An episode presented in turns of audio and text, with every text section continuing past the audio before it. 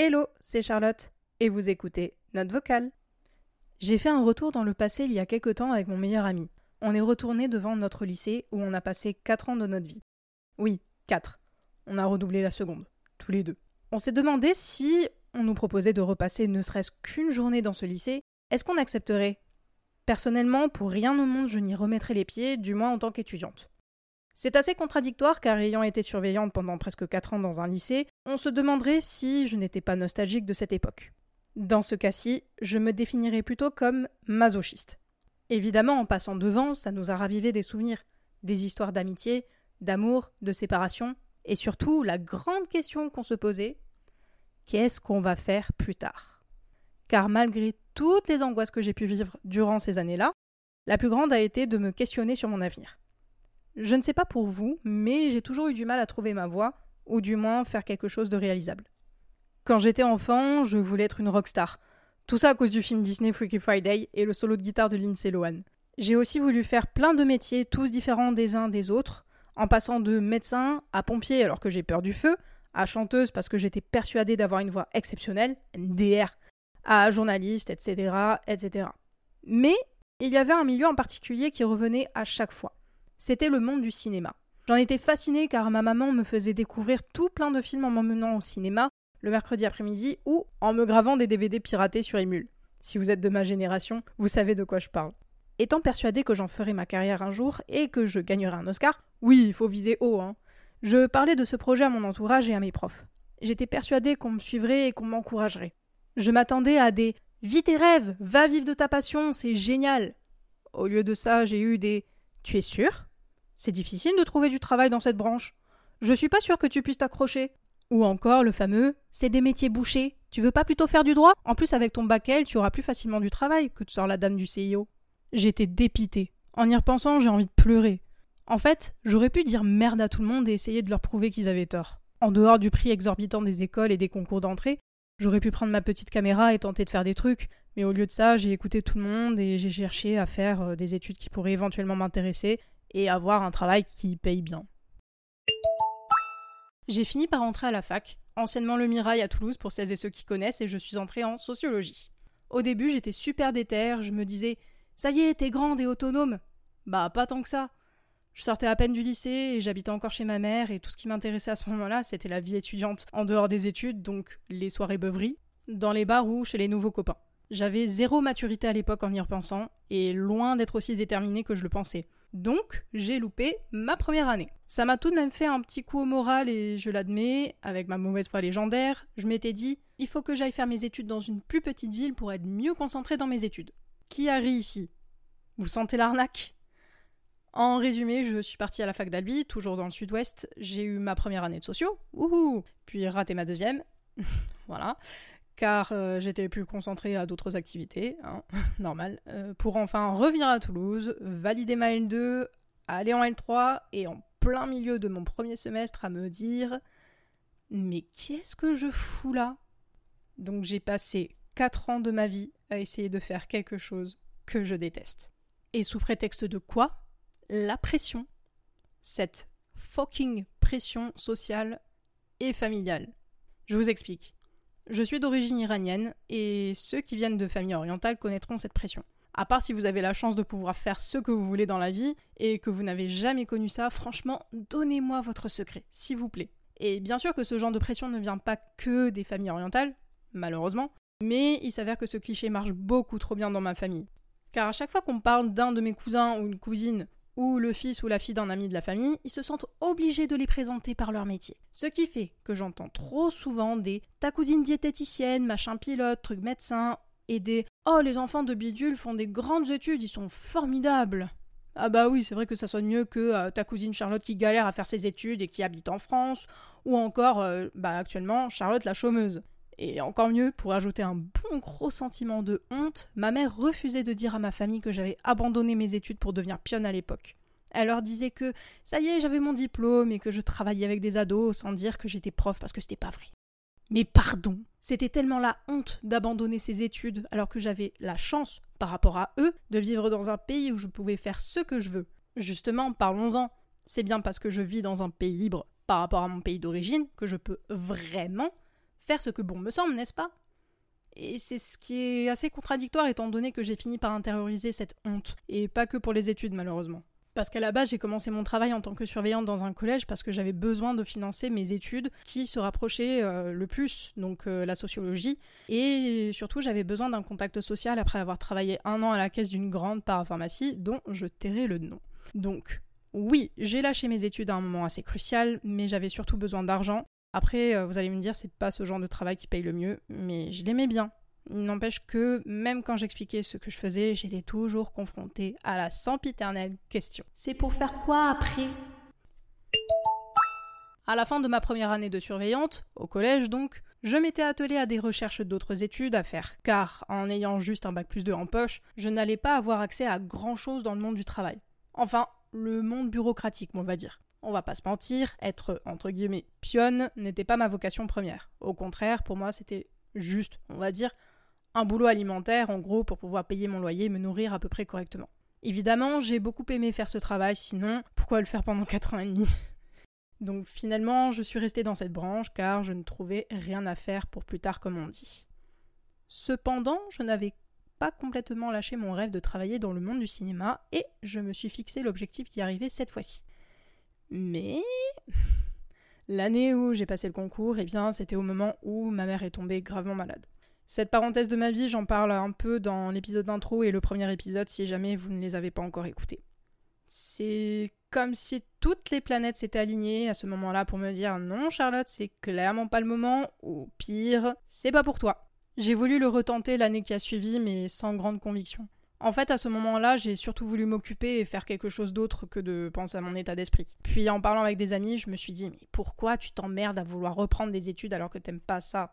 Autant j'adore apprendre de nouvelles choses, autant j'ai fini par détester le système éducatif. J'ai toujours eu des difficultés d'apprentissage à l'école car mes parents, en bons immigrés, évidemment c'est apprendre sur le ton de l'humour, ne parlaient pas très bien français. Ce qui fait que j'ai dû redoubler d'efforts pour être au même niveau que mes camarades.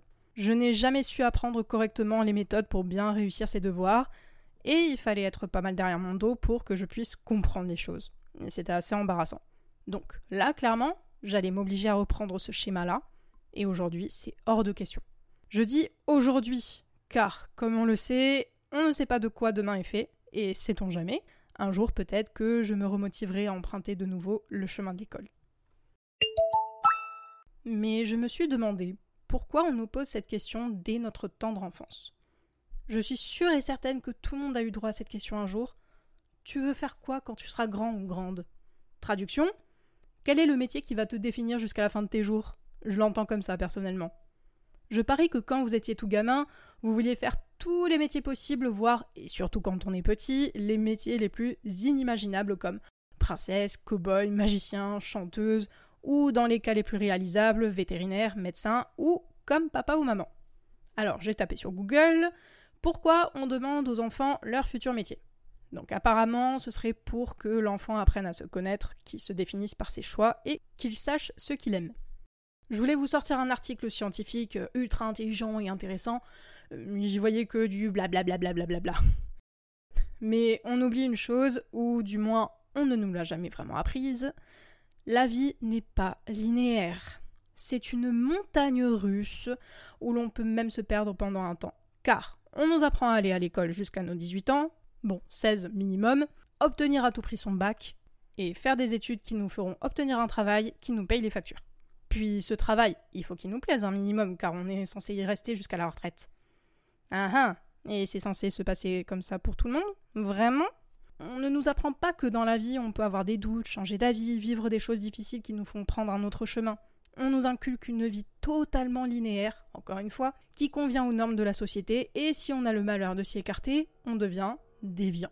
On veut vraiment nous éduquer à avoir la tête dans le guidon et suivre tous les préceptes de la société, sinon on devient en définitive, entre guillemets, une grosse merde. Et c'est ça que la Charlotte Enfant a appris. J'ai appris qu'il fallait à tout prix trouver un travail pour entrer dans le moule. Et ça m'a valu un nombre de fois inimaginable de crises d'angoisse. Pour celles et ceux qui ont un peu suivi mon histoire, j'ai démissionné en mars pour pouvoir voyager et voir si la vie à l'étranger me conviendrait.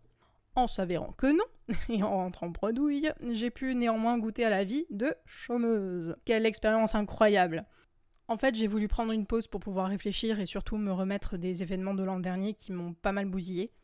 Et je m'étais dit, prends-toi un an sans rien faire et tu t'y remettras plus tard. Alors effectivement, techniquement je n'ai pas de travail, mais me voilà à faire aujourd'hui des podcasts. Je ne sais pas si je n'aime pas ne rien faire ou si vraiment je m'oblige à me trouver des occupations pour me donner l'air de faire quelque chose. Vous me suivez? Effectivement, c'était le meilleur moment pour me lancer dans ce super projet qui me tenait à cœur, et j'ai vraiment hâte de continuer l'aventure, mais encore une fois, j'ai aussi cette impression d'éviter pleinement la vie au chômage, donc vraiment ne rien faire. En fait, j'ai encore honte de ma situation car j'ai appris et surtout intégré que le cliché des chômeurs était de, mauvaises personnes qui profitaient du système et qui ne faisaient rien de leur journée à part regarder la télé. Mais j'ai surtout oublié que c'est un droit que l'on a. Donc, pourquoi ne pas en profiter pendant un temps? J'ai cette honte de ne rien faire et dès qu'on me demande ce que je fais dans la vie, soit je dis encore que je suis surveillante, soit je dis rien rien et j'essaye de couper court à la conversation car euh, j'ai pas non plus envie qu'on me dise Oh, tu ne vas pas rester euh, sans rien faire longtemps comme ça, ou euh, Mais tu sais ce que tu veux faire plus tard comme travail, ou pour finir Mais tu cherches du boulot quand même, hein? C'est ce genre de questions qui me donne envie d'être vulgaire, mais vraiment vulgaire. Et j'ai l'impression que je ne vaux rien car je ne fais rien, d'être fainéante et bedonnante devant ma télé. Mais il y a quelques jours, une vieille dame m'a dit C'est bien, il faut prendre le temps quand on l'a et ça m'a fait l'effet d'un électrochoc. Mais oui Je l'ai le temps, et j'ai le droit, alors pourquoi pas?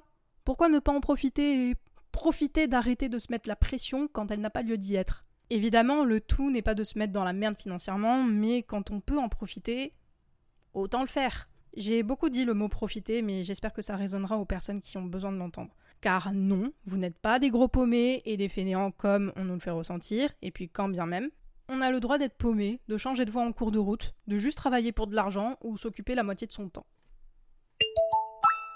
Et vous dans tout ça? Et oui, n'oubliez pas que vous faites aussi partie du podcast. Même si j'aime bien raconter ma vie pendant 40 minutes, j'étais curieuse de vos parcours. Donc, j'ai créé des petits sondages sur Instagram et j'ai eu pas mal de réponses surprenantes de votre part. D'ailleurs, je fais ma petite pub, si vous voulez me rejoindre, c'est le moment à notevocal.podcast. Petit instant pub terminé, donc pour en revenir au sondage, je vous ai d'abord demandé le métier que vous vouliez faire quand vous étiez enfant. Donc, j'ai eu comme réponse.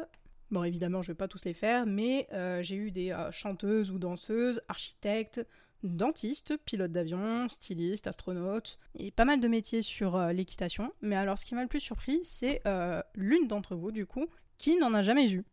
C'est bah, plutôt surprenant. Enfin, venant de ma part, j'ai pas l'habitude de voir ça. Puis dans les métiers actuels, j'ai des métiers comme euh, prof, pas mal de profs, euh, des personnes qui travaillent dans l'assurance, dans les assurances, pardon, dans le tourisme, orthophoniste, c'est trop cool. Et euh, pas mal de mes collègues, du coup, je vous fais un gros coucou et un gros bisou, qui sont surveillants et je leur souhaite plein de bonnes choses pour l'avenir et qui réussiront à, à, aboutir leur projet. Et pour finir, j'ai eu des personnes qui travaillent dans la vente et, autre chose de très surprenant, une médium. C'est trop chouette. Je trouve ça trop chouette en fait euh, que ce soit hyper diversifié. Comme ça, je, suis fascinée. Ensuite, pour parler chiffres, parce que j'ai voulu être un petit peu, euh, intelligente, euh, un peu sociologue et compagnie, je vous ai demandé si vous pensiez faire le métier de vos rêves actuellement, et j'ai tout de même eu 38% de oui, contre 62% de non. Et écoutez, je m'attendais à pire. Donc voilà. Ensuite, pour les autres sondages. Donc j'ai demandé aux personnes qui ont répondu non au sondage précédent si leur métier actuel se rapprochait plus ou moins de leur métier qu'ils voulaient faire étant enfant. Et donc là, j'ai eu euh, que 20% de oui, malheureusement, et 80% donc de non. Mais je vous ai quand même demandé si vous étiez satisfait ou satisfaite du coup de votre métier actuel, et vous êtes 76%, j'espère que je l'ai bien dit, à être plutôt satisfait, et contre du coup 24% à ne pas l'être. J'espère qu'un jour vous le serez, sincèrement. Puis vous êtes 59% euh, à avoir euh, changé de parcours après le bac. Et je vous ai demandé du coup euh, si c'était jamais trop tard, du coup, pour reprendre les études bah, à un âge sur le tard, quoi, entre guillemets. Et j'ai eu 100% de non, il n'est jamais trop tard, donc je suis trop contente. Parce que ça peut donner un message d'espoir, quoi, pour les personnes qui se disent Oh bah non, c'est trop tard, je peux pas, j'ai 40 ans passés, par exemple, hein. et non, je peux pas reprendre mes études, alors que si, vous pouvez, il n'y a aucun souci. Même moi, à 28 ans, je me dis, bah si, tu peux reprendre tes études, il n'y a aucun souci. Et j'ai trouvé ça très intéressant, encore une fois, d'avoir une petite vue d'ensemble sur vos parcours. Et je dois avouer que je me sens aussi moins seule sur le fait de ne pas être, entre guillemets, accompli au niveau du travail. Je vois que certains qui sont euh, dans la même tranche d'âge que, que le mien ont encore des projets en cours et je vous envoie tout mon soutien et mes encouragements. Donc, en conclusion, on ne doit pas, entre guillemets, s'accomplir professionnellement à un âge défini. On n'a pas qu'un seul métier dans la vie et ce n'est pas le métier que l'on fait qui nous définit. Oui, les métiers que l'on fait et que l'on fera fait partie de nos choix, mais encore une fois, la vie n'est pas une grande ligne droite, sinon tout serait facile. Peut-être trop. Je dois avouer qu'aujourd'hui, avec beaucoup de recul, euh, qu'on s'ennuierait en fait.